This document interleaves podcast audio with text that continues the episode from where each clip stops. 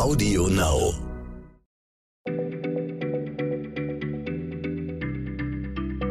Schneller Schlau, der tägliche Podcast von PM.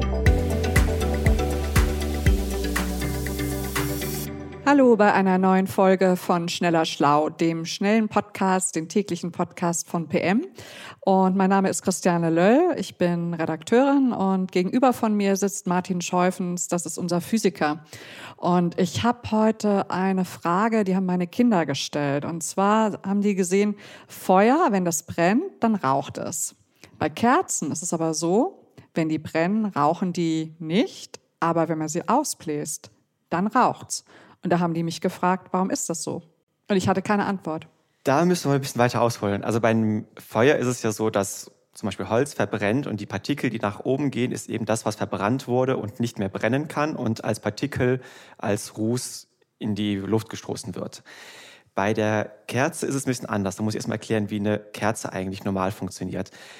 Der Wachs, den man hat, der besteht unter anderem aus Wasserstoff. Und wenn man zündet die Kerze an, dann wird dieser Wachs erstmal flüssig und dann zieht er in dem Docht hoch, kommt da, wo das Feuer ist, wird dort gasförmig und verbindet sich dort mit dem Sauerstoff aus der Luft, reagiert und das gibt Wärme frei, Energie frei, das Licht, das wir sehen.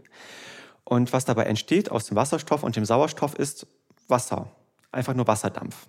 Also eine normale Kerze gibt auch etwas ab, aber wir sehen es nicht. Es ist ganz einfacher Wasserdampf. Okay, das habe ich verstanden. Interessant, wusste ich nicht. Aber warum raucht die jetzt beim Ausblasen? Also dieser Wasserdampf ist in der Luft, aber warum raucht es dann jetzt beim Ausblasen? Beim Ausblasen unterbrechen wir diese ganze Reaktion. Der Wachs zieht durch den Docht hoch, wird gasförmig, möchte eigentlich jetzt reagieren, aber da das Feuer aus ist, kann das nicht mehr.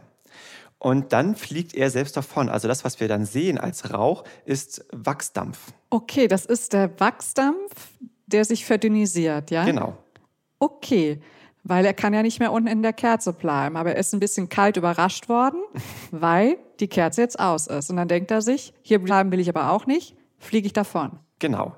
Also man kann das auch überprüfen, also dieser Wachsdampf, dass es wirklich Wachsdampf ist und nicht zum Beispiel Ruß, denn dieser Rauch selber ist brennbar. Er ist eben Wachs. Und das Okay. kannst du zu Hause überprüfen mit deinen Kindern. Du wolltest es aber einmal ausprobieren.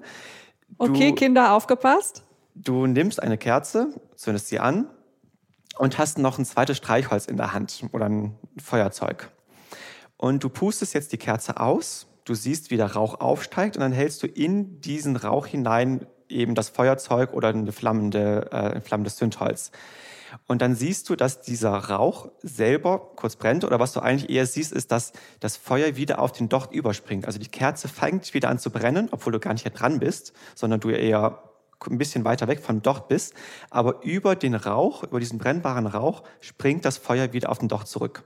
Und dadurch hast du dann gesehen, dass, oder deine Kinder dann gesehen, dass dieser Rauch selber tatsächlich äh, brennbar ist. Okay, da finde ich aber schon gut, wenn ich dabei bin. Also alle Kinder, die zugehört haben, macht das lieber mit euren Eltern oder Erwachsenen oder Pubertierenden, aber auf gar keinen Fall allein. Ich danke dir, Martin. Ich habe gelernt, äh, das, was da ähm, raucht, wenn ich eine Kerze ausblase, das ist eigentlich Wachsdampf und eigentlich würde der gern reagieren, aber er kann es nicht und dann verdünnisiert er sich in die Luft. Wunderbar. Okay, danke Schönen und Dank. dann bis zur nächsten Folge. Tschüss. Ciao.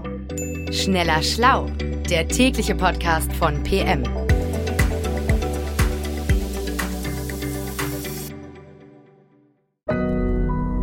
Audio Now.